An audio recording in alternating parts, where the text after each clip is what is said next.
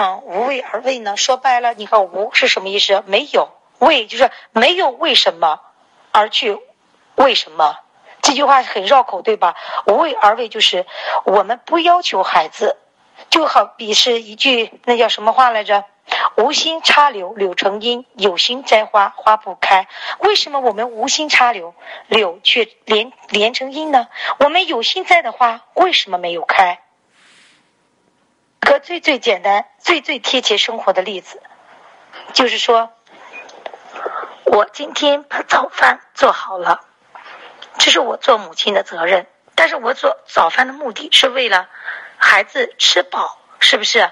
而不是说为了孩子把饭吃光。吃饭的目的是吃饱。我做完以后放在那里，孩子吃就吃，不吃就不吃，这是无为而为。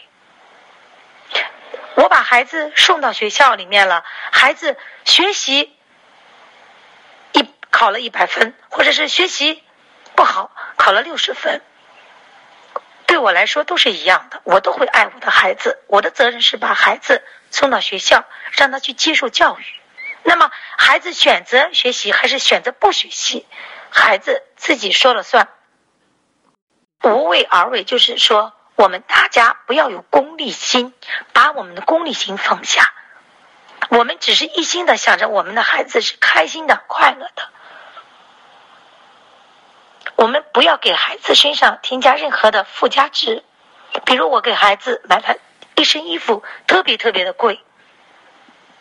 那么我买是吧？是作为家长的一个责任呀。天热了也好，天冷了也好，该换季了，是不是应该给孩子买衣服啊？孩子的衣服如果缺缺少的话，买来孩子不喜欢，他不穿，穿与不穿是孩子的事情。你不能因为你的衣服买的贵，你必须让孩子去穿。所以这就是无为而为。我没有什么特别的要求，我只是觉得不要让我的孩子冻着就可以了。这一这是这样的要求，不是要求，这是人的人之常情。饿了自吃，冷了要穿，这是自然规律，这不是特别的要。特别的要求啊！吃饭你必须给我吃光，这个菜那么贵，你不能给我剩；这个衣服那么贵，你不能不穿，你不穿就浪费了。这是特殊的要求啊！你考试必须考一百分，人家的孩子能考一百分，你为什么考不了？这也是要求。学习的目的就是学会呀。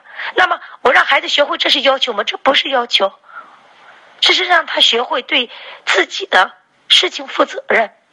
要求是偏离了正常的轨道了，你拿着它跟别人去比，你或者是把你自己的意愿你给了孩子，啊，我小时候就学习不好，所以说我现在工作的单位就一般啊，我的工资就少，所以我没学好，我要让我的孩子学好，我要让我的孩子去学名牌，想法看似很正确，那么我想问你，这是你的想法还是孩子的想法？当你做出这样的决定的时候。要让孩子上名牌，一定要让孩子这个挣高工资，一定要让孩子当白领。你问过孩子吗？孩子喜欢吗？不要一口一个我是为了孩子好。如果你真的是为了孩子好，你就会站在孩子的立场上去想问题。这就是无为而为。无为而为，真的是很矛盾。这是矛盾中的一个智慧。当我们心中无所求的时候，我们收的收获是丰盛的，我们会收获整个太平洋。当我们有所求的时候，我们是一片汪洋大海。但是，一旦有了所求，我们会成为一个干涸的大海，海水里会一滴水都没有。这是为什么？